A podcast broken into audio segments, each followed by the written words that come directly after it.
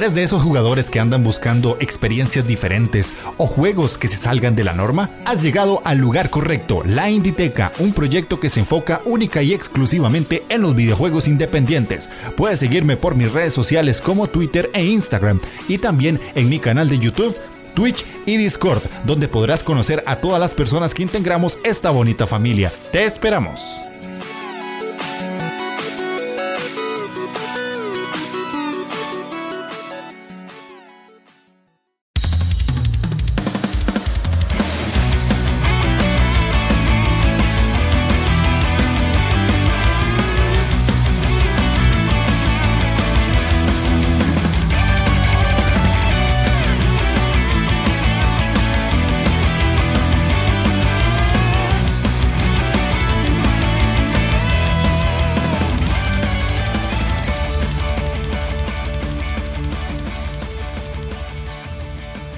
Bienvenidos a la Inditeca, el podcast donde un tico y un vasco les van a contar a todos ustedes su pasión por los videojuegos independientes. El día de hoy estamos en un nuevo programa en el que vamos a hablar de algo interesante. Este es el programa número 9 de la tercera temporada y va a ser más de opinión que otra cosa. En algunas ocasiones estos programas van a ir surgiendo conforme avanzan los meses y como pudieron ver en el título vamos a tratar un tema que Tal vez me han preguntado mucho en streams y yo dije, hmm, interesante hacer un programa de esto. Y pues obviamente también tendremos la opinión del señor Gamelura aquí a mi izquierda para contarles a todos ustedes cuáles son los géneros de videojuegos que no nos gustan y por qué. Una razón puede ser un juego en específico o puede ser simplemente algo personal. Y como compromiso traeremos por lo menos un juego. Ya si Gamelur quiere sumarse y volverse loco y, y agregar en la lista más, para ver si con X o Y juego podemos agarrarle el gusto a uno de los tantos géneros que vayamos a decir. Si ustedes en comentarios quieren dejarnos alguno para que nosotros intentemos entrar en el género a ver si nos gusta, es más que bienvenido. Así que vamos a iniciar el podcast, pero antes de cualquier cosa, Gamelur, ¿cómo estás? Pues muy buenas, eh, Jeff. Eh, muy buenas a todos también los que estén escuchando este programa.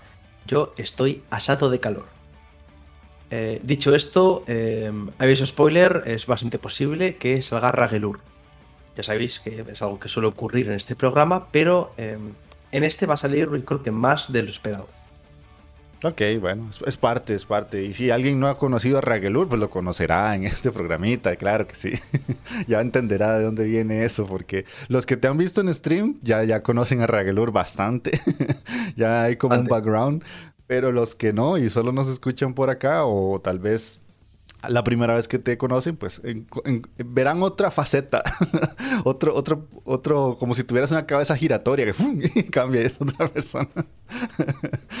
Pero bueno, eh, vamos a, a, iniciar. En sí el programa no es como muy estructurado como hacemos normalmente. Y la idea es esa, o sea, hablar de juegos y géneros que no nos gustan por una cuestión de mera pregunta que me han hecho y pues la idea de esto surge a través de que una vez yo, que cuando estaba haciendo un stream, me hicieron una pregunta y me puse a pensar y yo, ah, mira, o sea, yo tengo muy definidos cuáles son los géneros que no me gusta, pero después me dijeron, ¿y pero por qué? O sea, me dijeron que diera una razón, entonces ahí fue donde me, me cayó la idea y pues aquí van a ver muchas cosas en las que yo, pues obviamente, posiblemente diga cosas que no van a tener sentido, porque si no he jugado un género o no he jugado un juego, muchos me pueden decir de respuesta, pero es que si nunca lo has probado no te vas a dar cuenta.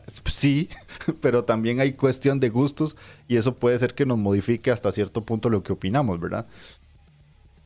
Te voy a dejar empezar a vos para ir haciendo como uno vos, uno yo, uno vos, uno yo y terminar ya con eso al final con los comentarios después de todo. Entonces, iniciate. Perfecto. Yo creo que va a haber alguno que nos vamos a repetir. Sí.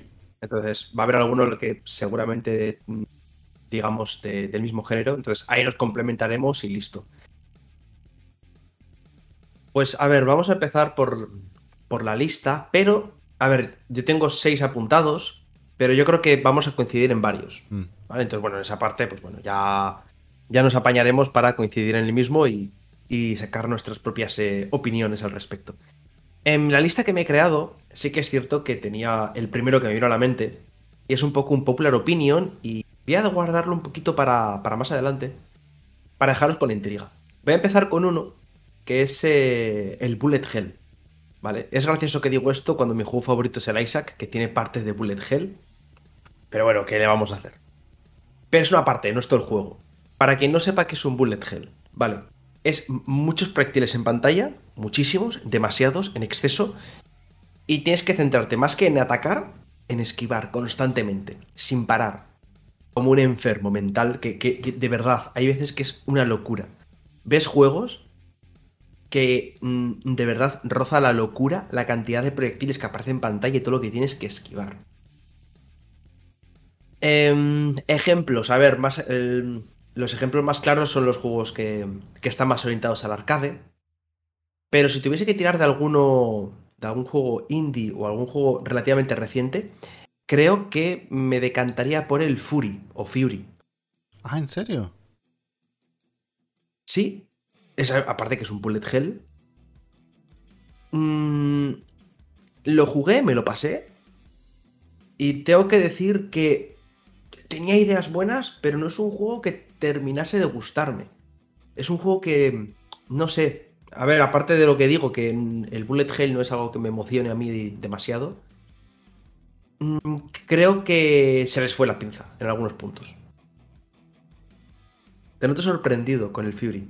Sí, sí, o sea, es como, o sea, me, esperaba como algún, es que también aquí hay como que hacer una, una diferencia, porque una cosa es un Bullet Hell, que es como lo que conocemos muchas personas, pero el mismo género tiene un subgénero dentro que son los Danmaku. Y los Danmaku sí son una volada de cabeza y son esos juegos japoneses que ves literalmente espirales de balas y, tenés que moverte un pixel perfect para que no te den. Hay japoneses que son tremendamente expertos en esto. Entonces, yo con los Damaku sí tengo como esa sensación de que, respetito, porque de lejos dan miedillo para jugarlo una persona como yo, manco graduado de maestría.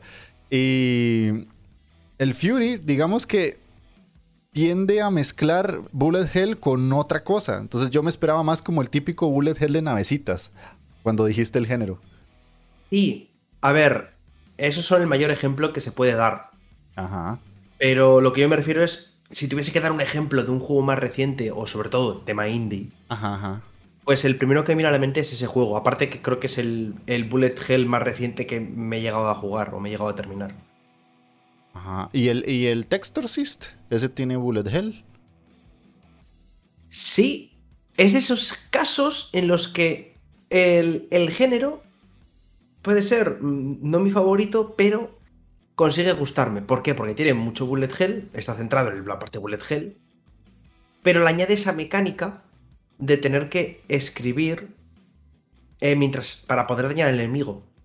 Eso también aporta una cosa importante, y es que no tienes que apuntar al enemigo. Ah, bueno, sí. Que eso también es una parte bastante importante entre los bullet hell, que no solamente esquivar, sino intentar apuntar y darle la mayor eh, cantidad de veces posibles y posicionarte bien para poder dispararle. Aquí puedes disparar desde cualquier parte.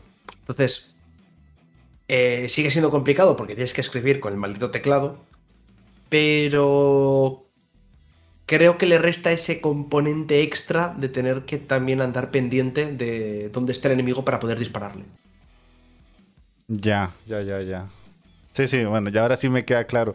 Yo vieras que este género sí me gusta mucho, o sea, yo lo disfruto montones. Y soy mucho de andar comprando jueguillos de este estilo en la Switch. Desgraciadamente no tengo el componente porque vos podés usarla en forma vertical, pero tenés que tener unos Joy-Con especiales o, algo que los adapte para que la pantalla quede vertical. Nunca he podido conseguirlo, me encantaría porque yo sí disfruto mucho. De vez en cuando me he metido en algún Danmaku como para testearme a ver qué, pero es que es imposible. O sea, ya es un nivel de expertise muy bueno y tenés que dedicarle demasiadas horas para por lo menos terminar un nivel.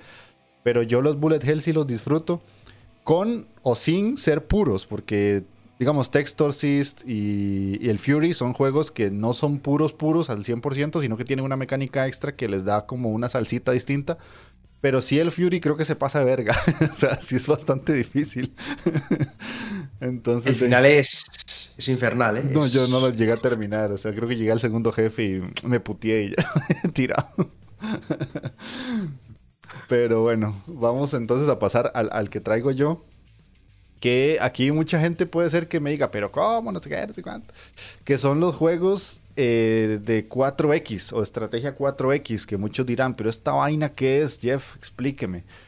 Bueno, estos son los típicos juegos que están muy enfocados en PC. Ya muchos han salido a consolas pero son los típicos juegos de gestión de ejércitos o gestión de ciudades muy macro, así, de esos juegos que se ven en vista alta y vos tenés como que ir gestionando cosas. el más famoso, si yo les menciono uno, ya van a captarlo a la primera, es el Civilization 6 o la saga Civilization.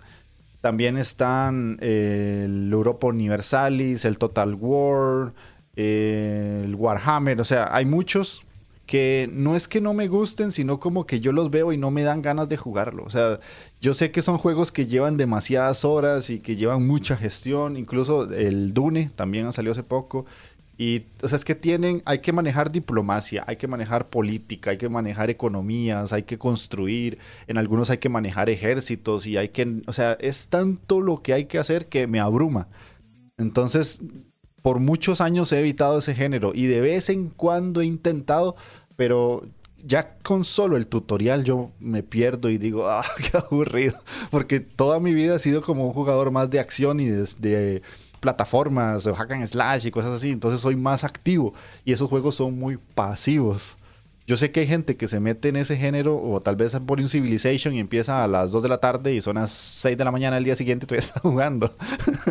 Pero yo no puedo, a mí me, me, consume la pereza. Entonces no sé vos si los has jugado o estás en las mismas mías. A ver, yo los RTS sé que me gustan, no son mi género favorito, pero los he disfrutado, sobre todo en aquella época gloriosa, gloriosa pasada que tenían. Pero estos 4X que tú dices más de rollo Civilization, más Europa Universalis y tal, lo he intentado. Ajá. Lo intenté. Juro que lo intenté. Eh, con el Civilization, eh, no me acuerdo cuál fue, de hace muchos años. Luego lo intenté otra vez con el 5 eh, pensando, ah, pues a ver, era joven, igual era demasiado denso para mí en aquel momento, venga, voy a darle otro try. Me metí en el Civilization 5, creo que le metió 30 minutos de juego. Eh, me abrumó, de verdad. Hay gente que entiendo, como tú dices, que se puede meter ahí 80 horas del tirón y se les pasa volando, pero yo no puedo, yo no puedo, de verdad. No, no pasé ni el tutorial. Sí, no, y de hecho, si yo me pongo a buscar indies, hay uno que es relativamente conocido que se llama Democracy. Eh, hay otro que se llama Endless Legend, que también son como de los más conocidillos. Y pare de contar, fuera de eso, ya los otros que veo por lo menos en Steam no, no sé qué son ni de qué tratan. Steel Division, por ahí lo he visto, pero la verdad es que no tengo ni idea. Si alguien tiene así como para recomendar alguno que tal vez me guste, ojalá uno que digan, este es perfecto para novatos, porque también es que a veces a uno le recomiendan algunos juegos de este estilo y son tan densos que ya es para gente muy experta. Y obviamente no, o sea, hay que buscar algo para, para novatos. Ok, entonces ya vamos uno y uno, pasemos al siguiente tuyo, a ver si coincidimos o no. Venga, este lo voy a decir porque creo que también eh, coincides tú en este y vamos a, vamos a prepararnos. A ver, tenemos que hablar. ¿Vale, gente? Tenemos que hablar.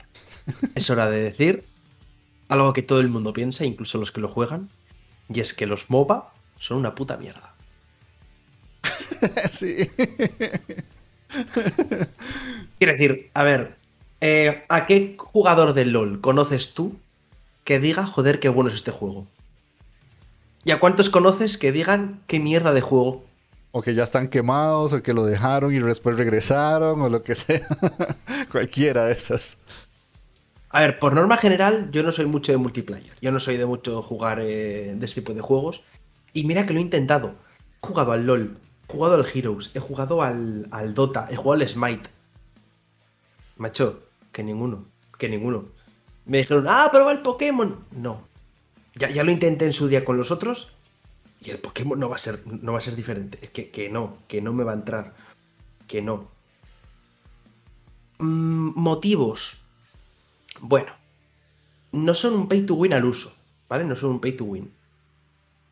Pero, por norma general, ¿eh? Pero, pero, te obligan a jugar muchísimo si quieres tener un héroe fijo en tu plantilla. Mm. ¿Por qué? Porque normalmente, al menos los que yo conozco, o los que. o el, el momento en el que yo entré, tienes como varios héroes de rotación que todas las semanas o cada X días los van cambiando. Tienen, pues, por ejemplo, yo que sé, cinco héroes, y tú puedes ir jugando con esos cinco.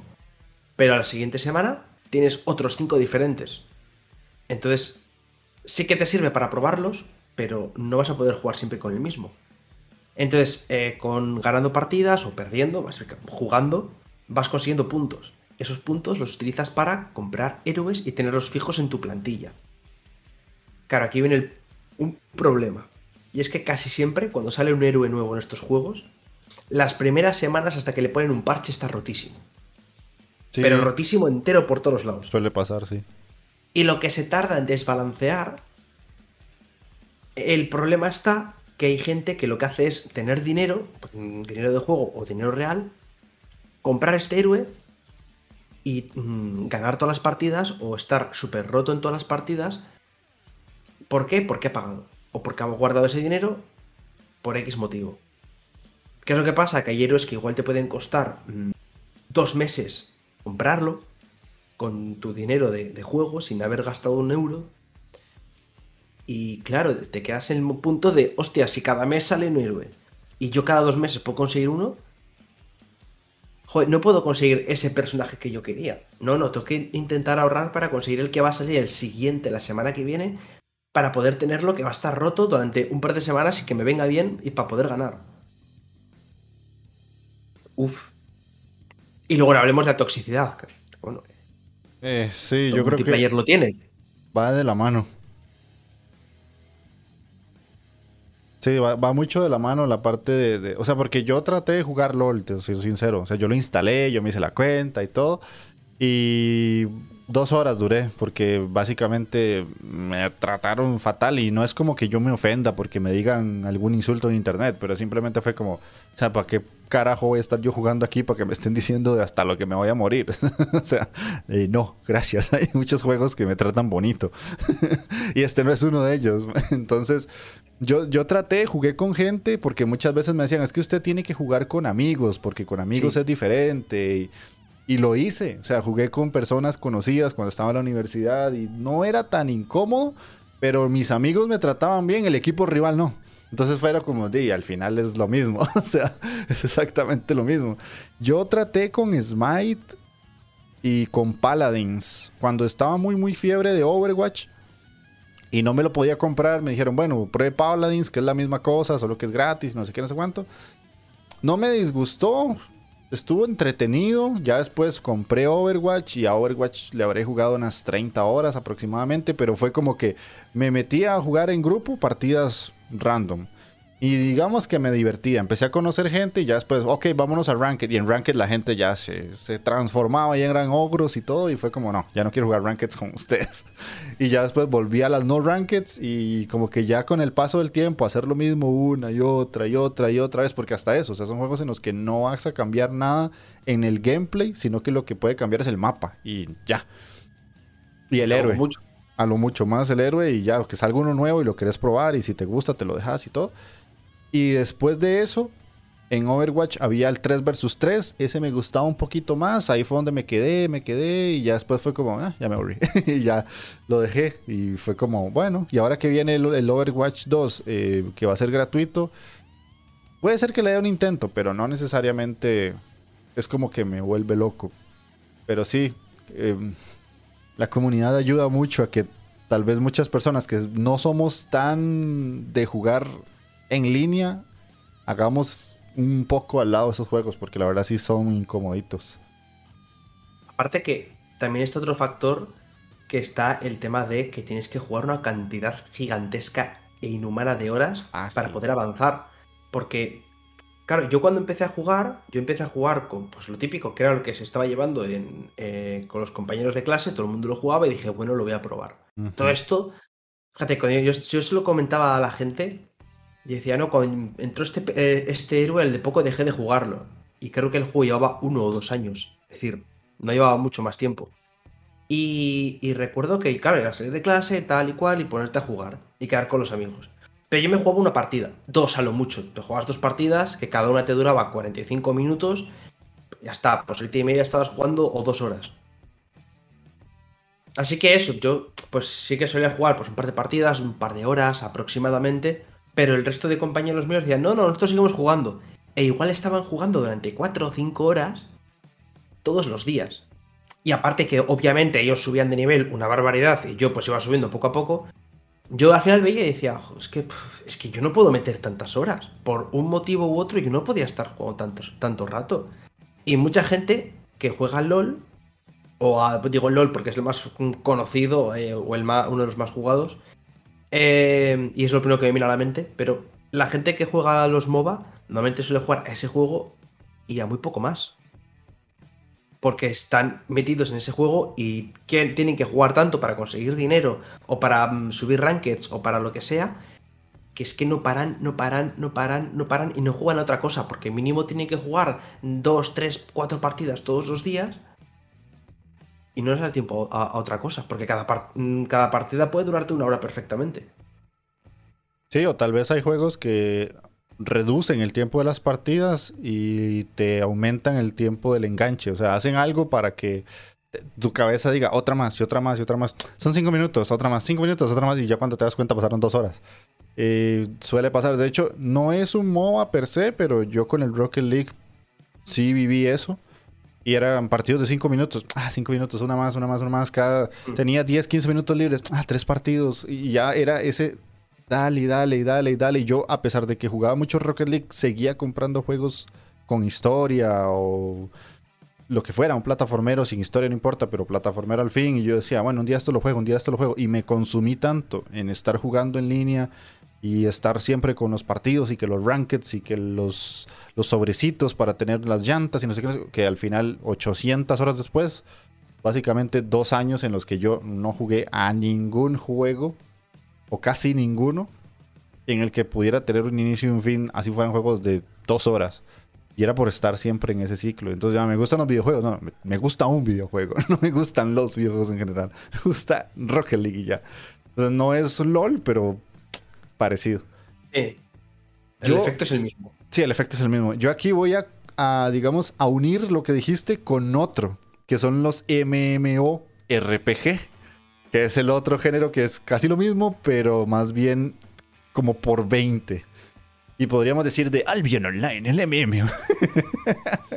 Albion Online es un MMORPG no lineal en el que construyes tu propia historia. Exactamente. Yo con los MMO nunca pude, o sea, lo intenté y por muchos años jugué Ro, Ragnarok Online, pero me pasaba lo mismo que a vos, o sea, yo lo jugaba un ratito, iba, en su momento era café de internet, o sea, no, no tenía yo computadora ni internet en la casa. Yo podía pagar tal vez un par de horas, pero tenía amigos que pagaban 5, 6 horas o los que ya tenían internet en la casa. Y cuando ya te dabas cuenta eran nivel 99 a punto de renacer y yo apenas 25 matando porings, ¿verdad? o sea, como que no. y nunca, o sea, nunca he podido con los MMO y RPG y no RPG, porque ahora hay MMOs de todo tipo. De hecho, me acabo de meter a Steam y me, y me di cuenta que hay un MMO de básquet y de béisbol y hay otro de naves y así. Juegos de ese estilo me, pueden. O sea, yo los veo, me llaman la atención. El, mismo Final Fantasy XIV, yo lo veo y se ve interesante y todo. Pero no quiero, o sea, es que no, no me quiero meter en esos mundos de de vida infinita en el que literalmente vivís por y para ese juego. Sí. A ver, yo. Eh, yo al juego que más le jugué de los MMO. Y al que si tuviese que volver sería a ese juego, sería el Guild Wars 2. Jugué al primero, me gustó. Poco después salió el segundo, me lo compré, es que de salida, lo recuerdo, cuando aún estaba... Era pues eso, pagabas 50 euros y lo tenías toda la vida. Y le metí un vicio tremendo pero no juega tantísimas horas. ¿Qué es lo que pasa? Como estabas en casa, pues ibas jugando unas poquitas, o un poquito, ibas jugando tal, ibas metiendo horitas. Yo no solía jugar, yo, yo era a mi rollo, yo me pasaba mi historia y, ya está, ¿sabes? No, no, me ponía, o sí que te podías juntar con gente en eventos que aparecían y tal, pero no quedaba con, con gente en plan, pues eh, vamos a quedar todos, todos los días hasta ahora para estar jugando 5 horas, como dices tú. No, no, yo iba a mi rollo. Entonces sí que me lo tomé más con calma y puede disfrutarlo bastante.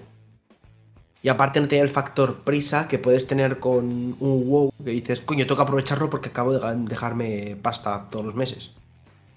Entonces, pues podía estar, podía estar jugando tranquilamente el tiempo que, que me hiciese la gana sin tener que decir, no, es que me he gastado dinero y tengo que sacarle rentabilidad. No, no.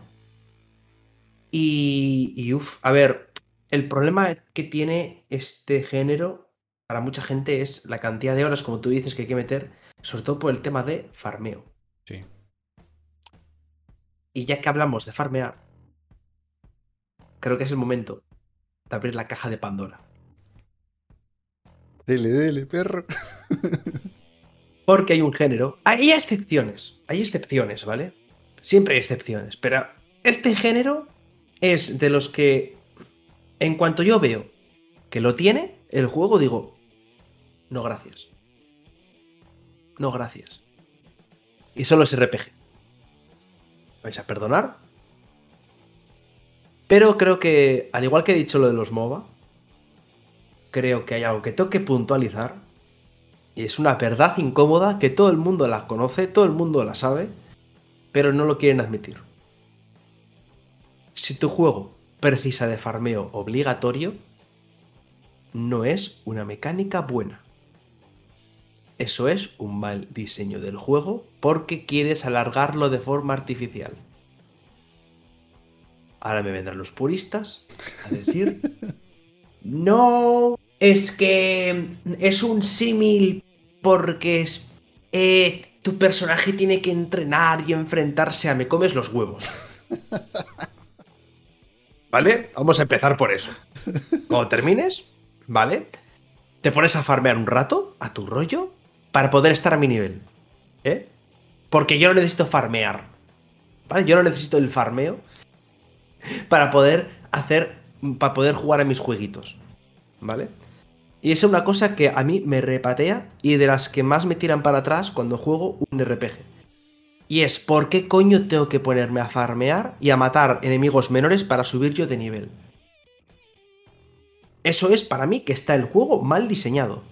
Eso es que no lo han planteado bien o que lo quieren estirar de sobremanera.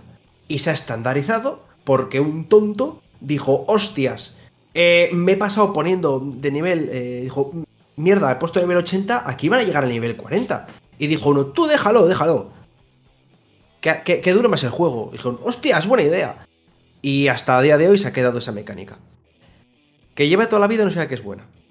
Para nada. Y creo que es algo que, repito, eh, alguien tenía que decirlo ya estoy aquí sacrificándome por todos para tener que decirlo. No os preocupéis, ¿vale? ¿Tú qué opinas del farmeo? Yo, yo lo detesto, o sea, yo odio farmear con todo mi corazón, no, no sirvo para eso. De hecho, una de las razones por las que no juego ni RPGs ni JRPGs, a pesar de que me gustan, yo sí tengo que aceptar que los disfruto mucho, es por el farmeo. O sea, yo cuando quise pasarme algún Dragon Quest o algún Final Fantasy, más allá del 9, que es el único que me he terminado. Cuando llegaba a ese punto en el que decía, este enemigo es nivel 50 y yo apenas soy 32, llegando hasta aquí, que no sé ni cómo llegué hasta aquí con nivel 32. Ahora me toca irme a otro sitio para llegar al nivel parejo, para que ya lo mate. O sea, es que para mí es muy cansado.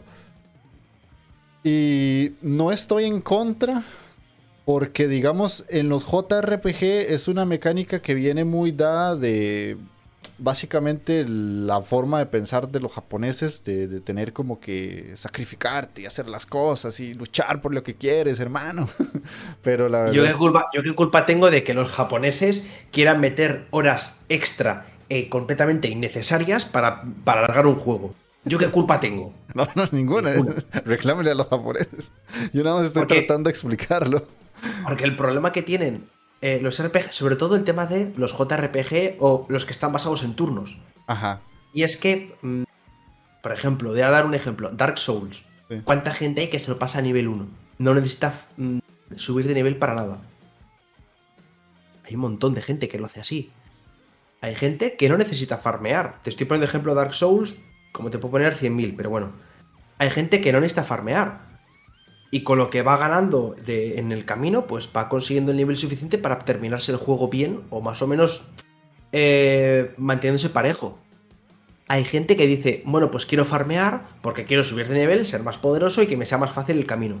Ok, vale, pero no es obligatorio el farmeo. En cambio, juegos donde suelen ser normalmente juegos por turnos, el gran problema es que mm, muchas veces no dependes de tu habilidad. Ajá, de, Dependes del nivel. de las horas que le estés ahí dándole una y otra y otra vez. Claro. Porque tú, por mucha habilidad que tengas, si en el turno del enemigo te meten un ataque que te hace 5000 de daño y tú tienes 1000, eso no puedes hacer nada. En cambio, en un juego como yo, que sé, vuelvo a repetir, Dark Souls, en el que el enemigo te hace 5000 de daño y tú tienes 1000, si lo esquivas, tú puedes esquivarlo con tu habilidad. Entonces, si tú lo esquivas, estás evitando ese daño. En cambio, ¿cómo lo haces en, los por turno? Eh, puede haber objetos para esquivar, para aumentar la esquiva, o para que ellos eh, no acierten. Sí, vale, puede haberlo, pero mm, no, no depende tanto de tu habilidad. Sí que puede depender de tu habilidad que igual el jefe te saque 5 niveles y puedas pasártelo por jugando bien tus cartas y todo eso. Obviamente, sí. Pero cuando hay una diferencia muy grande de niveles y, eh, en el que te obligan ya a farmear, ahí tú no puedes hacer nada. Y ahí está ese, ese pequeño pero para mí, sobre todo en la parte de los juegos por turnos. Aparte, que para mí, em, siento que muchas veces esa mecánica se queda muy lenta para mi gusto. Para mí, ¿eh? Para- esa, esa parte ya es un poco más ya de, de opinión personal, más subjetiva. La anterior no, la anterior no es subjetiva, la anterior es completamente objetiva. Eh, pero para mí sí que, a ver, ahora en serio, para mí sí que me parece un poco más lento muchos juegos que son por turnos o lo que sea. Y se me hace un poco más, uf, más cansino. Pero no es tan gordo como el tema del. Ok. Bueno, entonces siguiendo con mi turno, vamos a hablar de los juegos por turnos, literalmente. Los, los juegos que todo tienen que ser de esperar a que pase una cosa para que vos hagas la que sigue. Eso, eso a mí me mata. Esos son juegos que por lo general. Ah, yo. Traté. Espera, que te voy a atacar. Espérate, quédate ahí, que te voy a meter. Te doy. Ahora tú puedes atacarme. Sin prisa. Sí, y nos quedamos así. ¡Ay! O sea, yo lo he intentado, en serio que yo lo he intentado y los juegos por turno no son para mí. Va casi que la misma situación que mencioné ahora. Yo estoy muy acostumbrado a los juegos más activos, no tan pasivos. Es por eso, es una situación en la que yo siento que todo va muy lento, como que todo va muy tranquilo, que pasan cosas en las que yo digo, aprieto más un botón para calentar algo en el microondas que en este juego. O sea, no, no sé, es como que me aburre mucho. Y hay un juego culpable y aquí me van a llover eh, no piedras, sino meteoritos. Y es el Final Fantasy Tactics. Cuando yo lo jugué en PlayStation 1 y era niño, hace mucho. Hace ya casi más de 25 o 26 años. eh, yo decía, pero ¿esto qué es? O sea, y tras de eso la historia iba lenta y terminaba un combate y los bichillos se movían ahí como que en el mismo espacio y era como, pero porque giran en su propio eje? O sea, no. Entonces, como que hay que hacer un esfuerzo muy grande de imaginación para que todo sea real hasta cierto punto. Y ya ha avanzado tanto los videojuegos a día de hoy que todo lo que es acción, pues es mucho más vistoso. Pero cuando yo me paso a la parte táctica, es como, uff, qué, duro para mí. Y aquí es donde ya la escena indie ha hecho ciertos esfuerzos para tratar de actualizar eso. Y una vez que terminemos esta lista, tengo uno que yo, yo mismo me voy a comprometer a ver si acaso me gusta. No lo voy a decir todavía para ponerlo al final, pero no sé a vos qué te pasa, si, si este género te gusta, no te gusta, te aprecio. Mira, creo que mm, si pienso en estos, en este género, el que me viene a la mente, que sí que me guste, es el Mario Rabbids. Ese sí lo disfruté, sí es cierto, ahí tenés uno. a Porque favor. ese es, es más ligero. Ajá. Lo hacen muy bien, bajo mi punto de vista. Creo Sí. que consiguen que siga siendo por turnos.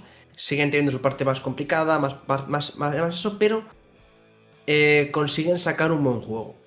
En cambio, en el otro lado de la moneda hay un juego que a mucha gente le gusta y no es un mal juego per se, pero tiene un pequeño problema. Y es el XCOM. Mm. Yo el XCOM, yo lo estaba jugando, me estaba disfrutando.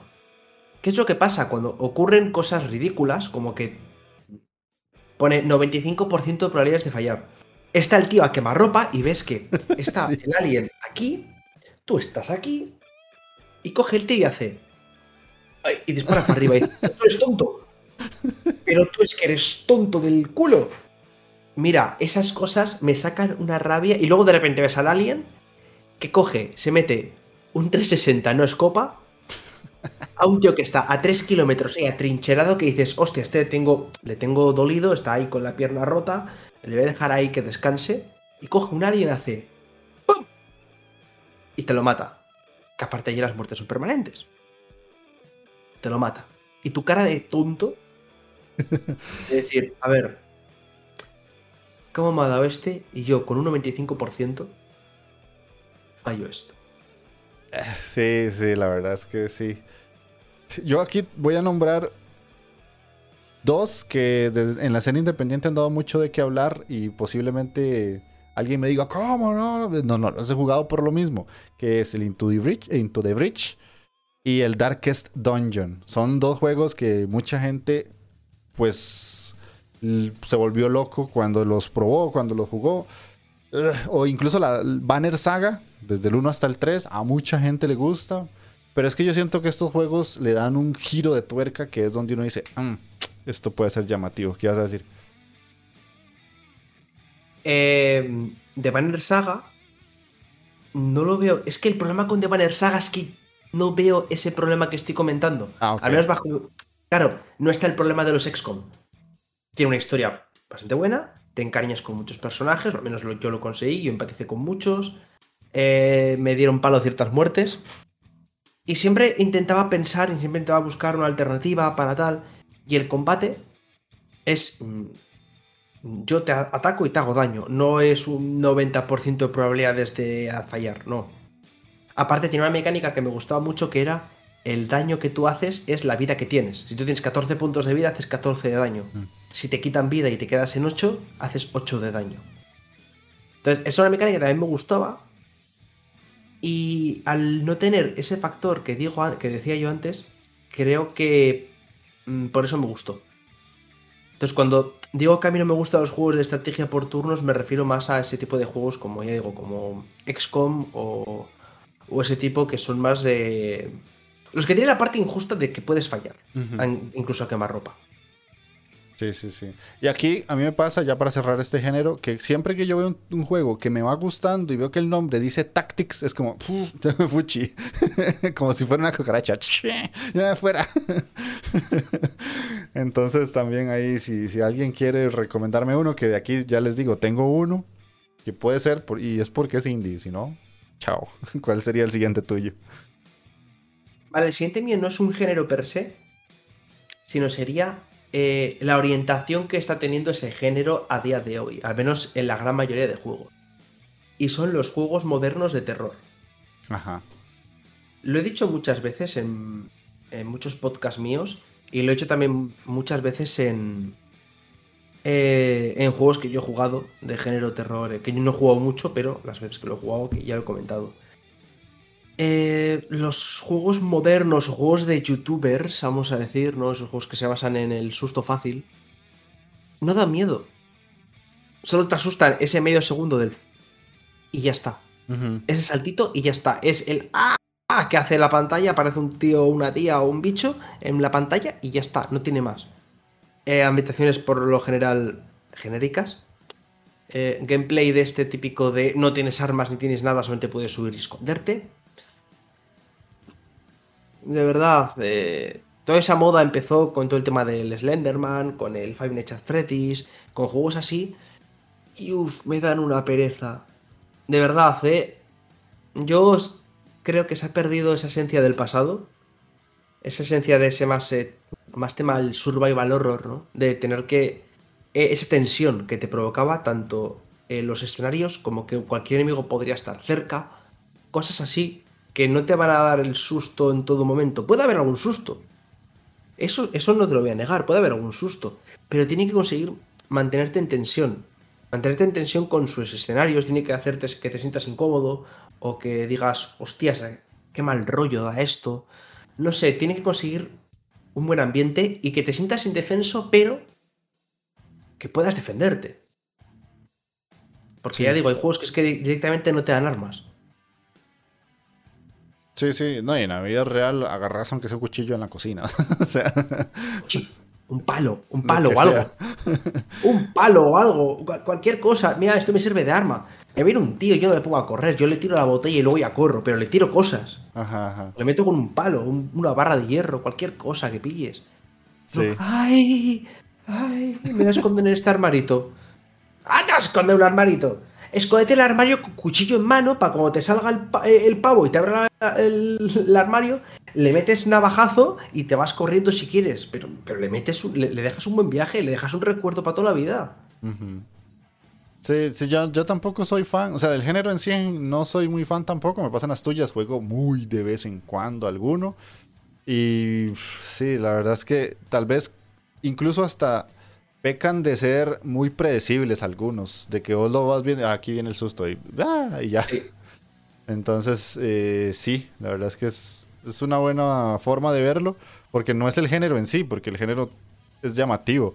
El detalle es cómo es que todo se termina yendo siempre por el mismo camino y lo peor de todo, y yo creo que eso es lo que más hay que resaltar, vende. A día de hoy vende mucho. Pero vende por lo que te he dicho. Esto da para otro podcast. Pero vende por el tema eh, youtubers, streamers y sus reacciones exageradas y todo eso. Y pues los chavales pues lo ven y lo compran porque quieren ser como ellos.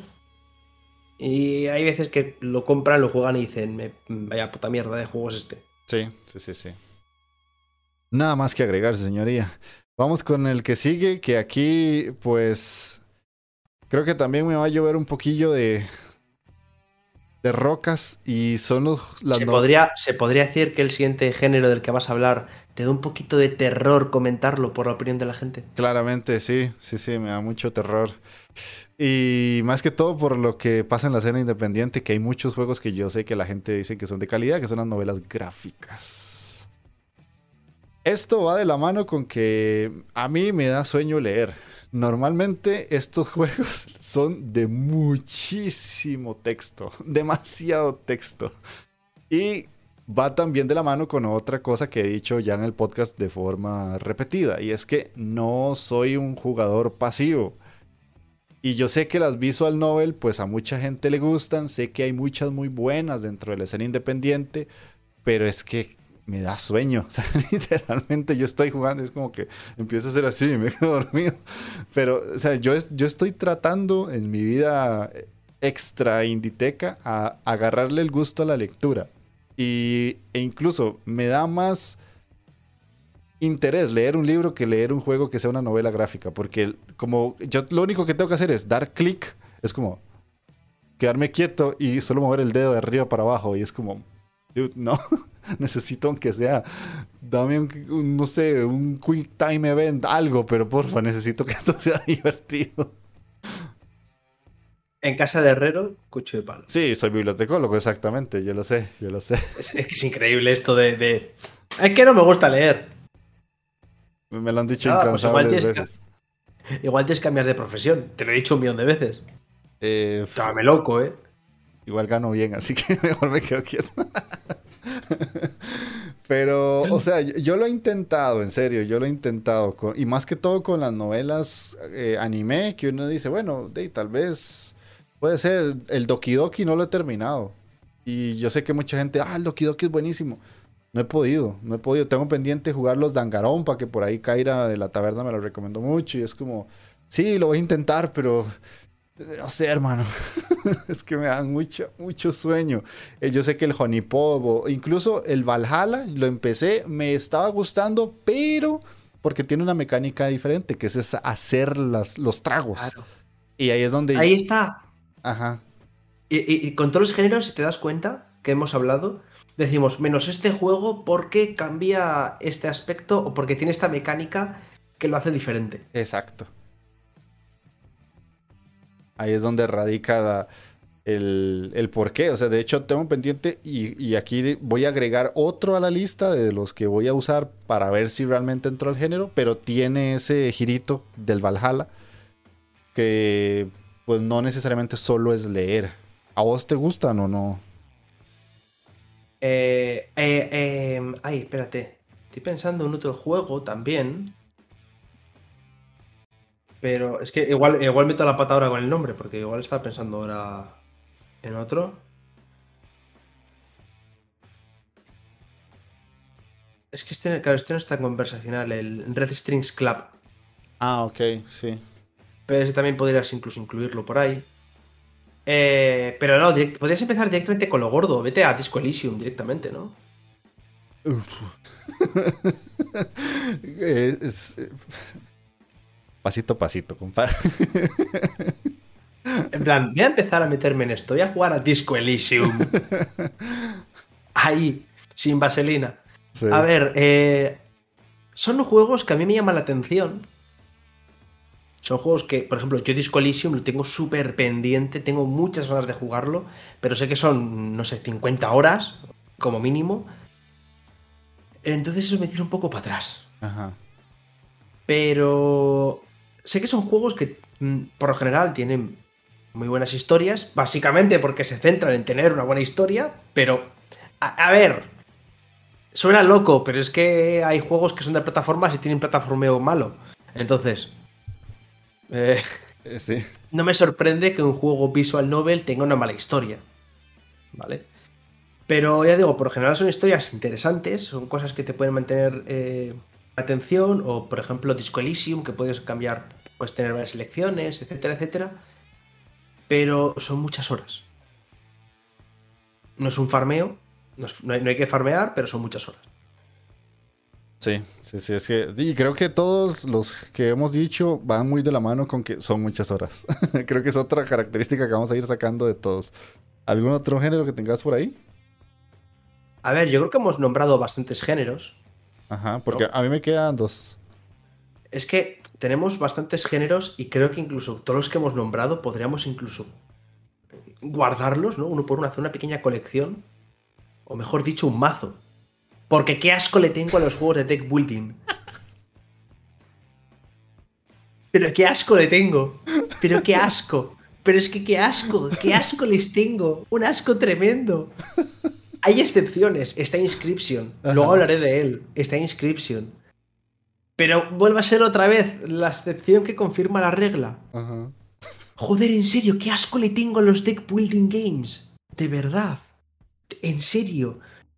Uf, luego hablaré también de otro. Porque también tenemos que hablar de otro juego también de deck building.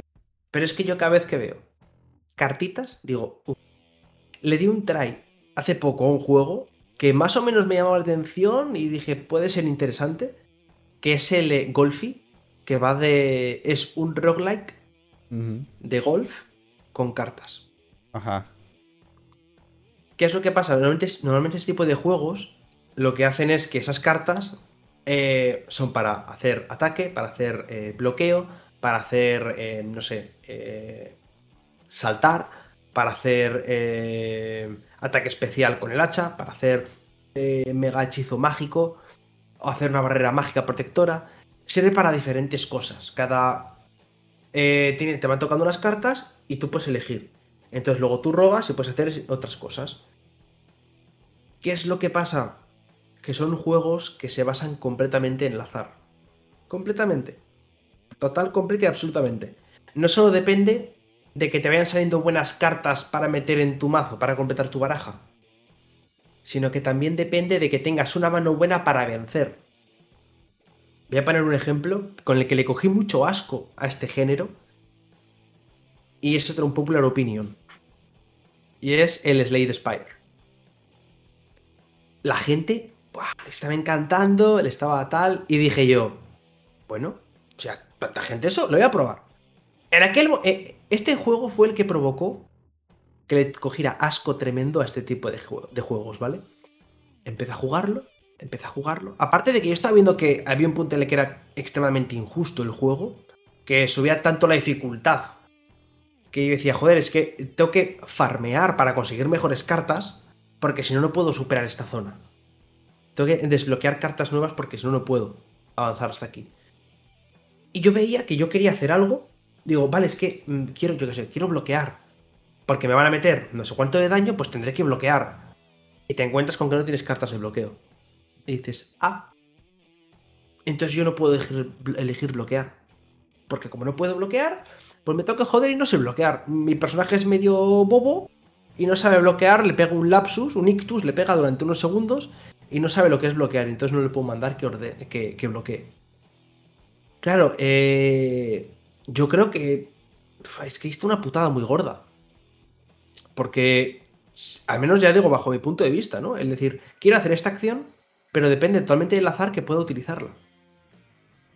Hay cosas que, por ejemplo, que puedas atacar y puedas bloquear, y luego las cartas te sirven para eh, bloquear más, para hacer más daño, para hacer una barrera mágica, por ejemplo. Cosas así, es decir, que potencien esas dos cualidades, pero que yo de base pueda bloquear y atacar. Porque por mucho que yo tenga, eh, porque muchas de estas barajas o muchas de estas eh, cartas suelen estar pensadas estos juegos para, de 40 cartas, 20 tienes de ataque y bloqueo. Que sí, puedes tener muchísimas. Pero basta que quieras hacerlo para que no te toque ninguna carta de bloqueo o ninguna carta de lo que tú quieres hacer. Y esto me pasa, por ejemplo, con el Golfi. El Golfi, eh, el golpeo normal, era muy suave. Y tenía que darle mínimo una carta de tiro potente para que fuese bien la bola. Entonces, si no me tocaba tiro potente, yo estaba jodido. Sí. O sea, como que es algo obligatorio que hay que utilizar. Y no siempre toca. Sí, es el tema del azar mm, es, lo que jode, porque digamos que es un género que a mí no me molesta hasta que yo veo que suman roguelike con juego de cartas. Porque eso es como la combinación más terrible para mí, porque básicamente me están diciendo es generación procedural, que básicamente es azar, más el azar de las cartas. O sea, depende de lo que pase y cómo vayan saliendo ahí, cómo lo hayan programado terminas o no terminas el juego. Si no, vas a tener que estar dale, que dale, que dale. Y es cansado. O frustrante, diría yo. Tal vez no cansado, es frustrante porque no, es, no te pasa lo que ocupas y cuando te pasa ya tal vez te pasa en la siguiente ronda cuando lo necesitabas hace una y es como, bueno, está bien. Y encima hay que sumarle que, por ejemplo, Slade Spire es por turnos. Ajá, sí. Yo no lo he jugado, sinceramente, porque... Eh, o sea, tiene mucho de lo que hemos hablado hoy. Pero los juegos de cartas sí me gustan mucho. O sea, atrás mío hay un montón de juegos de mesa. Y aquí como a, mi derecha arriba tengo cuatro expansiones de juego de cartas. O sea... A ver, también hay que saber diferenciar entre videojuegos y juegos de mesa. Sí, sí, sí, sí, sí. Yo juego mucho rol. Yo he jugado rol muchas veces y he jugado juegos de cartas. Bueno, he jugado a las Yu-Gi-Oh!, he jugado a las Magic, he jugado a 100.000 juegos que, no conocen ni, su tía paca del, del lado del creador. Y me encantan. Pero cada cosa en su sitio. Ajá. Los juegos de cartas en la mesa. En el ordenador no por favor. Eh, yo no he encontrado ninguno que, realmente me guste, sinceramente. he jugado algunos cuantos. Tengo por ahí uno que salió en Game Pass. Que tal vez lo es Inscription. Ah, bueno, sí, la Inscription, pero digamos que es que Inscription, eh, lo dijiste ahora, o sea, es, ese asterisco que tiene todo tipo de géneros. Pero hay uno que ahorita lo busco y les digo el nombre al final del podcast que no es necesariamente un roguelike y no necesitas las cartas necesariamente para ganar. Entonces es diferente. Para continuar y ya casi ir cerrando, yo voy a meter un género aquí que tal vez mucha gente pues de, ni siquiera se acuerda que existe, que son los juegos de baile. O sea, no me gustan los juegos de baile, no me gusta bailar. Así de sencillo. ¿Pero por qué no? ¿Pero por qué no? no me gusta. ¿O ese esqueleto? ¿O ese esqueleto tico que tienes? no. O sea, hay un, hay un juego de baile que sí me gusta, que es el Dance Dance Revolution. Pero era por, por la alfombra y más que todo por que sí era súper entretenido. Pero yo veo los juegos de baile de Ubisoft y es como que no. O sea, no, simplemente no. Porque descubrí que si vos tenés, a, excepción de los que tienen cámara, Con el Wii o con el Switch, nada más haces así y haces los puntos. No tenés que bailar. Es más, la pantomima que literalmente lo que hay que hacer porque no te va a agarrar nada. Y aunque los, aunque los que tienen cámara no son tan precisos, o sea, no es como que haces así y te puntúa, o sea, puedes hacer así y ya te puntúa. o sea, son juegos específicos y únicamente para la gente que le gusta mover el cuerpo y yo no soy de esos.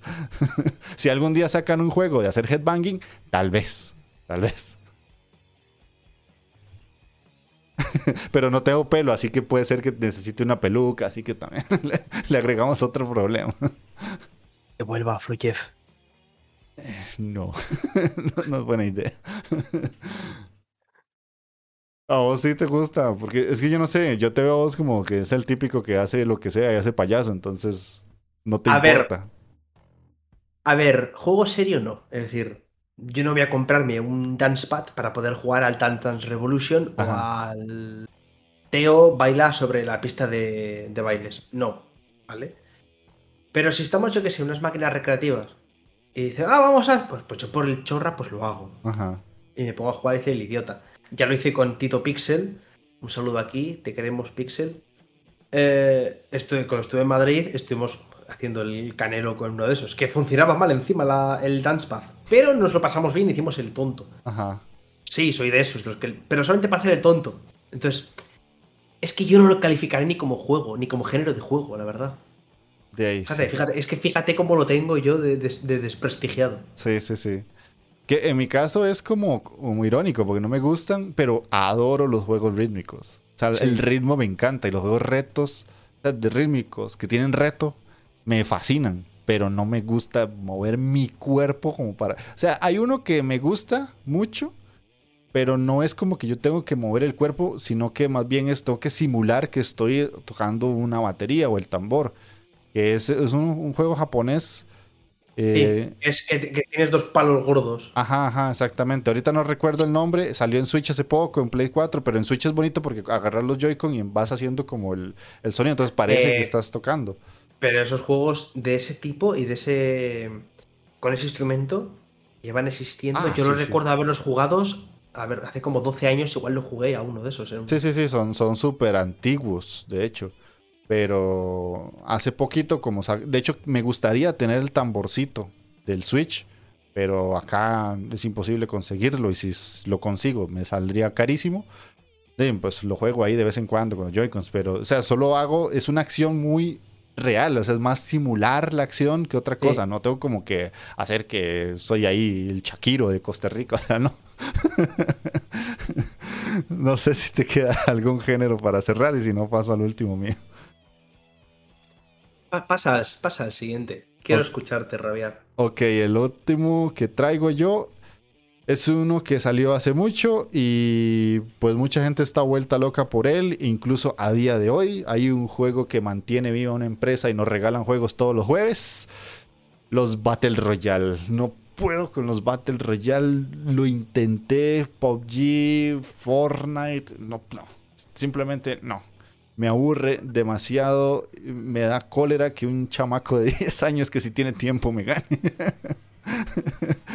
Eh, no, pero simplemente no, no puedo con los Battle Royale. O sea, es que es, va lo mismo de los MOA o, cualquier otro similar que hayamos mencionado. Es que es hacer lo mismo una y otra y otra y otra vez hasta el cansancio y para escoger skins, para, no sé, ganar una reputación en internet que al final, ¿de, qué te sirve 1200 horas después? O sea, no... Con amigos y todo puede ser que sí, pero un ratito está bien, pero no para dedicarle un año entero a un Fortnite. O sea, no, no puedo. Y, en serio, en serio, que lo he intentado más de una vez y no pude. Ni con el más militar de todos, ni con el más cartoony, que es el Fortnite. Pues a ver, Jeff, yo el tema de los Battle Royale. A ver, lo he intentado con. Lo intenté con el Apex en su día. Y sí que es cierto que es un juego que, a ver, tampoco era una cosa tal, pero sí que solía jugar de vez en cuando, porque mmm, como que te obligaban a jugar en un equipo de tres, entonces, en su día, al menos, creo que ahora se puede ya de un jugador y tal, pero como que te obligaban a jugar en equipo, entonces yo quedaba con otras dos personas y quedábamos y jugábamos, estábamos echando unas partidas mientras eh, pues estábamos hablando tranquilamente. Y era más para jugar un poco de chill. Utilizar un juego multijugador en el que jugar de chill y tal, no ir a buscar a ganar ni nada. Que gané alguna, pero no era el, no sé, no era como el objetivo de, wow, tengo que jugar todos los días para conseguir puntos de reputación. No, lo pasaba bien y listo.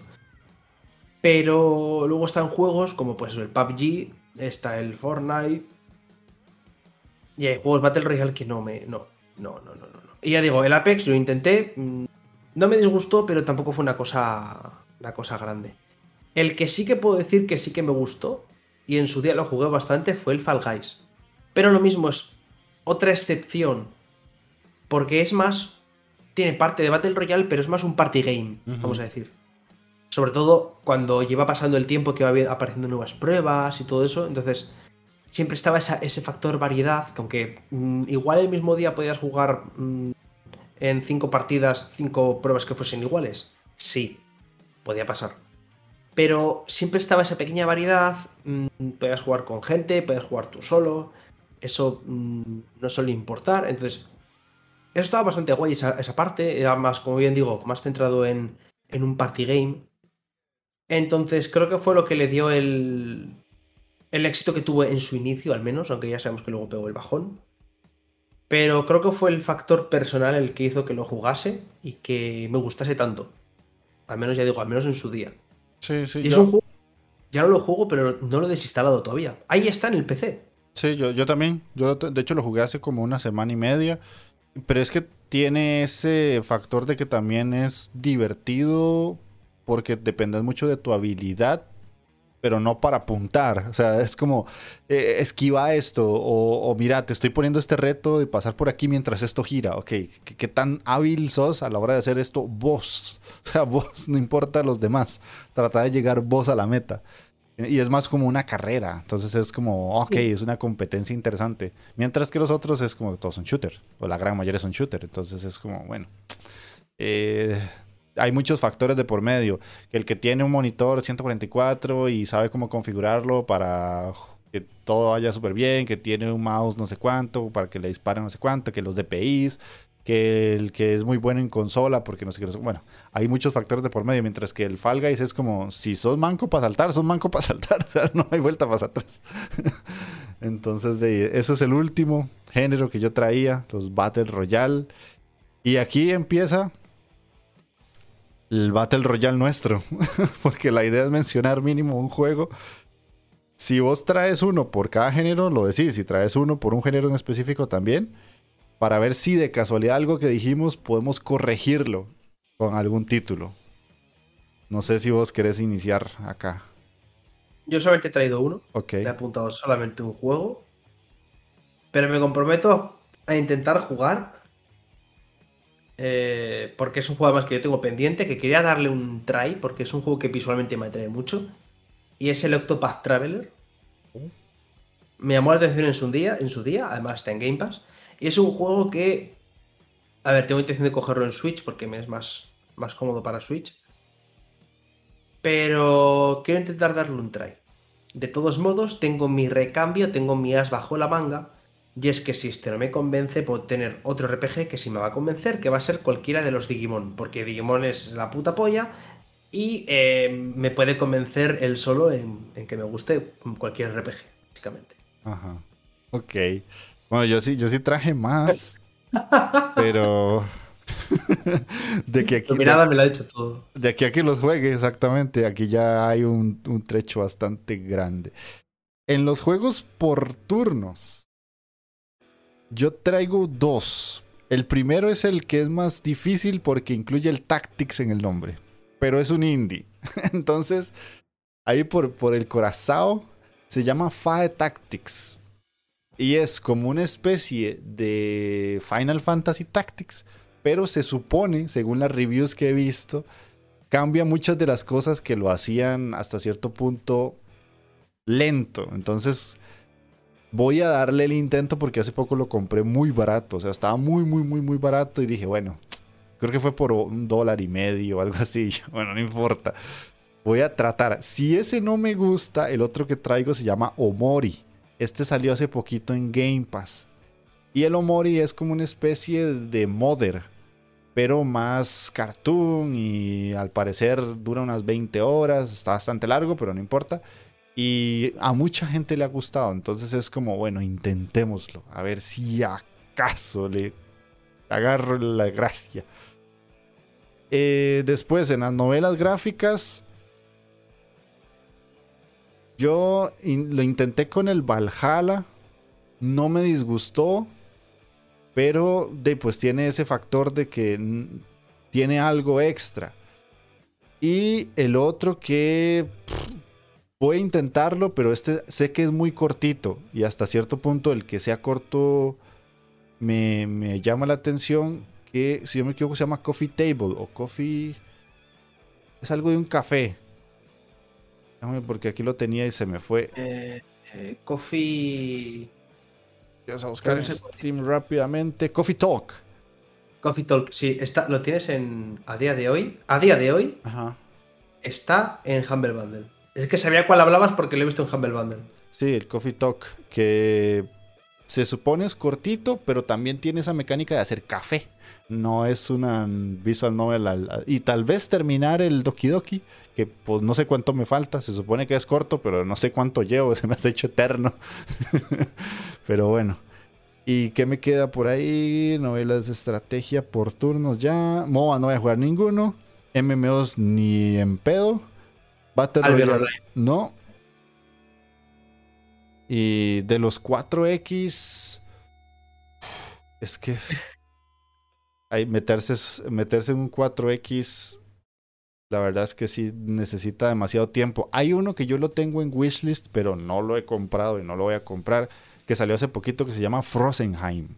Y este, por ser temática de vikingos, ahí es donde yo empiezo a decir como, hmm, hmm. Pero tiene reviews mixtas en Steam, entonces también eso me echa un poco para atrás. Pero bueno, esos serían los que yo traigo, esperando jugar alguno de todos estos en algún momento. Y no quiero dejar de nombrar el juego de cartas que te dije, que no es nada de lo que mencionamos en el podcast, que está en el, Game Pass, que se llama Signs of the Sojourner o Sojourner, me imagino que es Sojourner. Es un juego literalmente de cartas, todo, pero lo que haces es que cada carta te deja tomar decisiones. Entonces más como de esta carta es un sí, esta carta es un no, o esta carta significa una cosa, significa otra, y dependiendo de la que seleccionas, ahí van saliendo cosas. Y hace poquito, si no me equivoco, salió uno que se llama Neon White, que ese es como un shooter con cartas, una cosa así, está súper raro. Ajá. ¿Podemos hablar ya del siguiente punto de la escaleta? Dale.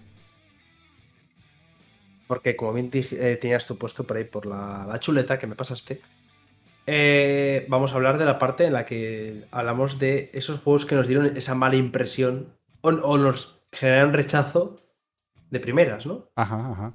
Vale. Yo he traído cuatro. Ok. Cuatro, eh, dos de juegos que han salido, uno que está creo que en Early Access y el otro que todavía no ha salido. Y hay uno que tengo apuntado, que voy a empezar ya con él porque lo acabas de comentar. El Neon White. Lo primero, cartas. Yo lo vi, vi cartas y dije, mira, me voy. Me voy de la vida. No quiero saber nada de este juego. Pero eh, es indie y yo pues seguí investigando. Entonces, eh, ya sí que es cierto que lo de cartas me tira para atrás, pero tiene la parte de la mecánica, es como que eh, esa carta es como si tuvieses una munición de una escopeta o una munición de una UCI. Entonces, mientras tienes esa carta, puedes disparar con, esa carta. O con ese arma, perdón. Pero es que viendo el gameplay y el movimiento ese, no sé, me pareció súper genérico el juego. Que luego igual me, me termino equivocando, pero mi sensación, la sensación que me dio a mí es juego genérico al que le han metido roguelike con cartas. Ajá. Sí, yo la verdad es que no he visto más allá del tráiler, entonces no, no puedo como opinar demasiado. Lo único es que sí me pareció curioso el que mezclaran ese shooter con cartas. O sea, como que hay que gastar cartas para que el personaje se mueva y avance y golpee y todo. Fue como, bueno, no está tan, tan raro, pero tampoco está tan quemado. Creo que es algo que he visto pocas veces yo, ¿verdad? No sé si vos has visto ya. algo será. Sí. Pero bueno, yo sí tengo que mencionar nuevamente el Final Fantasy Tactics, a pesar de que ya lo dije. Ese juego y muchos de los Tactics que jugué en PlayStation 1, porque fue la época donde jugué muchos Tactics, que habían demasiados. Eh, no son títulos en los que yo realmente sienta cariño por lo mismo. Y hay una saga de Nintendo. Ay, que también es táctica pero no me acuerdo el nombre. No me acuerdo el nombre. Y es súper japonesa. Y una vez lo intenté. Ahorita no me, voy a, no me voy a acordar el nombre, pero sí tengo las imágenes en la cabeza. Y es lo mismo. Y, me decían, pero pruébela porque es mejor que Final Fantasy. Y no, la verdad es que no. Es igual de. Es más bien más política aún. Y también hay que leviar a los personajes. Y hay que. Hay que hablar demasiado. Y los bichitos se mueven en su propio cuadro. Es que no me acuerdo si eran más bien los Fire Emblem viejos o era otra, otra saga totalmente diferente. No me acuerdo ahorita que la jugué y la jugué en DS. Me dijeron que la probara en DS porque era más ligeros y no sé qué, no sé cuánto. Pero no. No, es que los tácticos a mí, sinceramente, me, me duermen mucho. Y yo no he probado los XCOM. No sé hasta qué punto puede ser que un XCOM sí me guste, pero lo veo muy difícil. Eso, eso de que pase lo de lo que te he dicho, de 95% de acierto y que lo falles, es demasiado común y te va a frustrar mucho. Ok. Sí, no, entonces mejor ni lo intento. ¿Cuál otro traes vos? Eh, a ver, luego tengo, tengo aquí, eh, luego tengo dos juegos que no entran dentro del género, de ninguno de los géneros que, yo, que hemos comentado antes, pero sí que eran esos juegos que me echaban para atrás. Y toca hablar de un juego que yo dije. Joder, qué malo parece. Que ha terminado siendo malo. Y es Trek to Yomi. Ah, sí. No me cansaré de decir que yo tenía razón. Lo siento. Es que lo vi. Y decía. Se ve guay, tiene buenas ideas, pero ha salido Sifu, ha salido Ghost of Tsushima. Eh, no sé, siento que los combates parece que estás cortando mantequilla. Parece. Y se terminó pasando lo que yo estaba viendo que iba a terminar pasando. Y es que mm, ha sido un fiasco total por, mm, por parte de la mayoría del público. Y es que realmente es lo que era. Lo que, lo que estaban mostrando es lo que ha sido el producto final. Ajá. Sí, sí, no, o sea, yo ya tengo un video ahí ragueando, un ragueteca salió ese y la verdad es que no, o sea, el track tuyo es muy malo muy, muy malo. O sea, visualmente es muy lindo y musicalmente está muy bonito, pero el juego en general, el paquete es una mierda. no, puedo, decir nada bueno de ese juego.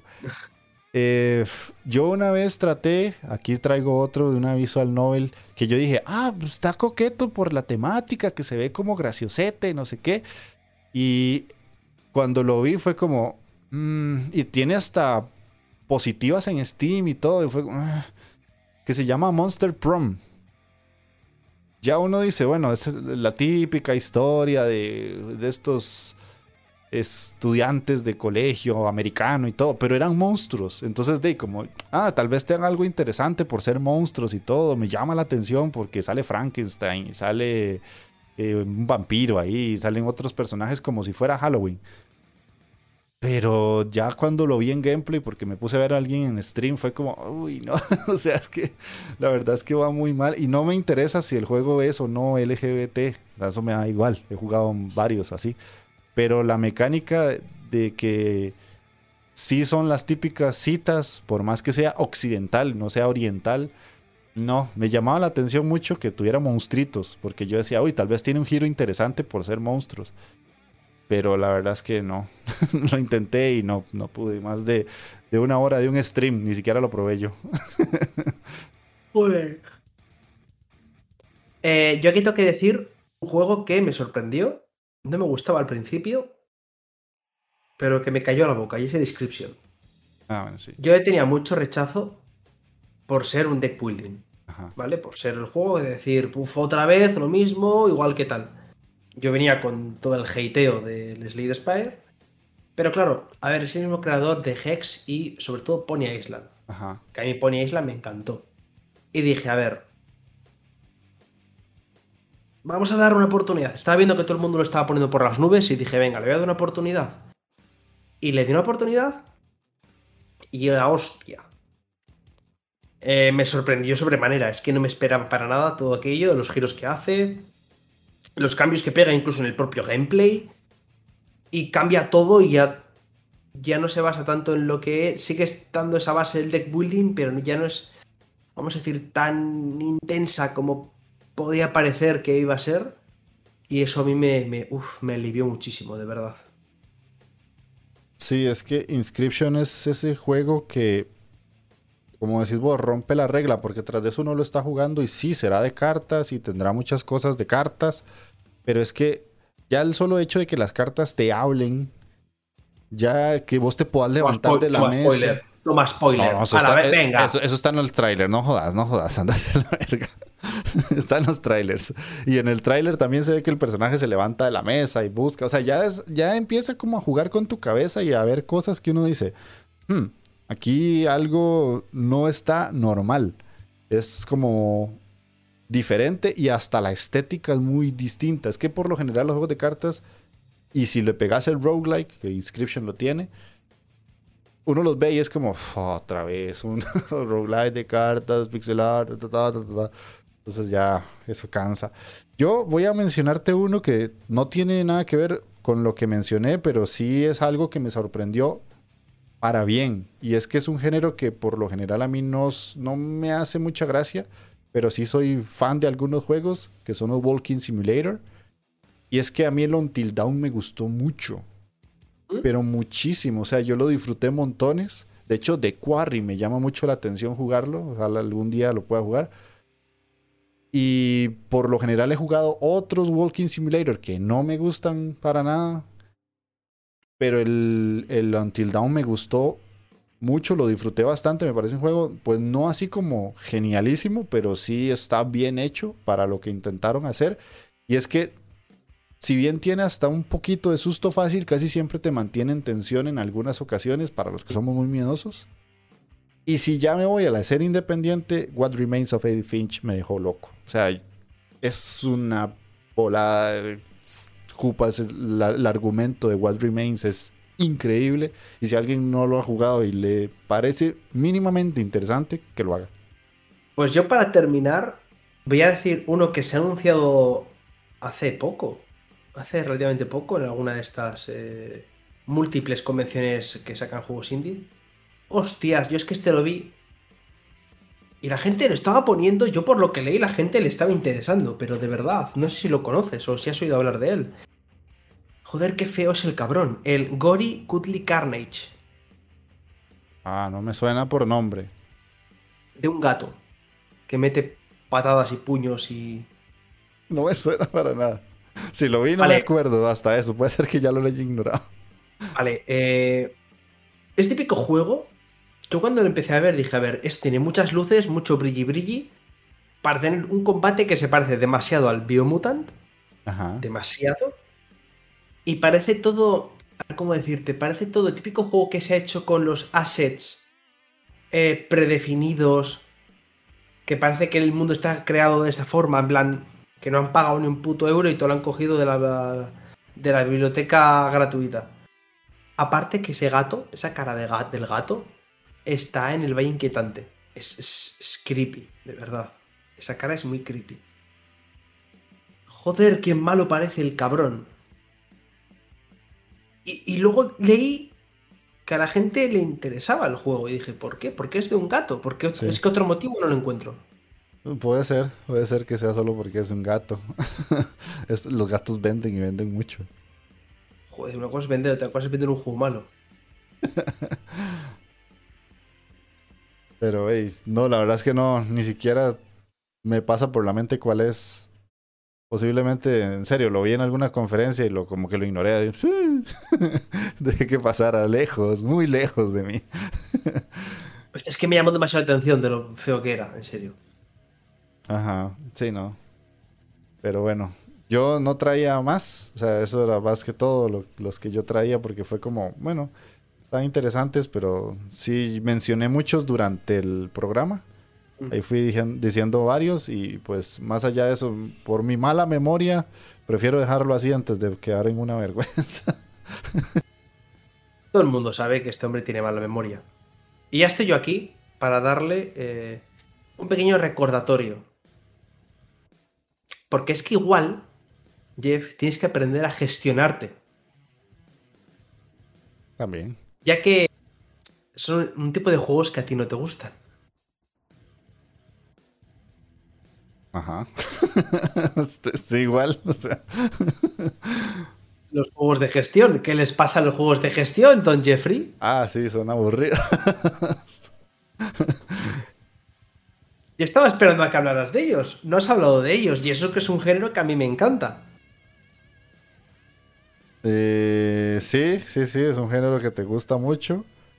Los Tycoon. Los, los Tycoon. Eh, todo. de gestión. De hecho, tengo, que, probar uno que compré hace mucho, a ver si me gusta, que es... No lo puedo decir en, podcast por situaciones contraproducentes. Pero sí, los juegos de gestión no, no son para mí. O por lo menos no me he topado todavía con alguno que me guste. Hace poco compré uno de gestionar un café internet, pero no lo he ni instalado. Eh cada vez que me topo uno lo veo y es como, ah, está interesante. Te pasé hace poco uno que era de gestionar un, un, local de, creación de cervezas y cosas así. Vos has jugado el de la taberna. Y yo te veo jugar y veo que te divertís y yo me gustaría divertirme así, pero no puedo. A ver, los hay de todo tipo, de tema de gestión y los tycoon. Pero es que me hace gracia que es el género que siempre has dicho que aborreces y que no puedes con él y te has olvidado de mencionarlo. Eh, sí, se me olvidó por completo. Entonces, yo te recomiendo que si tienes que jugar un juego de Tycoon, juegues o al Game Dev Tycoon o al Tabermaster. Ajá. Son juegos mm, para ser Tycoons relativamente ligeros y que son, bueno, el, Game Dev Tycoon ya hablé de él en un vídeo tuyo, y son juegos mm, relativamente ligeros y perfectos para entrar al género. Porque no te abruman con 800 eh, millones de cosas. Te van enseñando poco a poco y vas aprendiendo sobre la marcha. Sobre todo el Tabermaster, que vas aprendiendo sobre la marcha, te van enseñando cosas sobre la marcha, desbloqueas cosas poco a poco y vas aprendiendo las cositas de a su ritmo. Y no son tutoriales extensos de 56 páginas que tienes que leerte. Ok. Lo, intentaré. Creo que podría intentarlo más bien con el Game Dev, que creo que es el que tengo. Porque el Tavern tendría que comprarlo. Y sí, te, cuento más adelante. No sé si este año lo lograré, pero te cuento. no prometo nada. Antes de eso, ya, ojo, ojo, que ya tengo instalado la casa flipante, el House Flipper. Que eso ya, ya es algo. juegazo, gente, juegazo. Jugazo al House Flipper. Ya, ya lo instalé, que salió en Game Pass y fue como, ah, mira, está en Game Pass, instalemos la casa flipante y ahí está. Entonces espero que, me llame la atención, porque sí, esos juegos tienden a, parecerme aburridos y mucho. Pues le he metido demasiadas horas a ese juego. Le he metido demasiadas horas a ese juego. sí, yo sé, yo sé. Pero bueno, entonces solo nos queda leer comentarios que nuevamente solo hay uno y es de el ya muy apreciado Darko Takashi que nos dejó comentario en iBooks diciendo juegarditos buenos. Acuérdense que el programa pasado fue de los mejores juegos indie que nosotros vimos en el 9.3 del 2022. Y él empieza así el mensaje. He cometido el error de no estar en YouTube y Steam mientras lo escuchaba. Estaba jugando en la consola mientras los escucho en iBox, pero tengo que ponerme al día. Eso sí, la demo Singer estaba a punto de jugarla. Tiene que caer, pero tenía un poco de miedo por si fuera una cagada. High Life, que me, imagino que es el High on Life, también me llama la atención. Parece un Borderlands riquimorteado. A ver si no es decepción. Pues ojalá que no. Y el Metal Hellsinger, o sea. En vena, papá, en vena. Sí que es un simulador de headbanging. Ese sí es un simulador de headbanging, claramente. Ahí hay uno. Y bueno, eso fue el programa. Ojalá que nos comenten ustedes cuáles son los géneros que no les gustan y por qué. Nos dejen ahí en comentarios y si tienen ideas de títulos que Gamelur y yo, de los géneros que dijimos, podríamos llegar a probar a ver si acaso entramos o tal vez encontramos otra joyita dentro de lo que hay, porque obviamente, como dijimos, hay juegos que son excepciones a la regla y son buenos porque tienen algo especial. Y si ustedes conocen alguno, pues nos los dejan en comentarios en el canal de YouTube, en el Discord de la Inditeca o en iBox. Así que, Gamelur, te puedes ir despidiendo. Yo tengo, quiero puntualizar una cosa.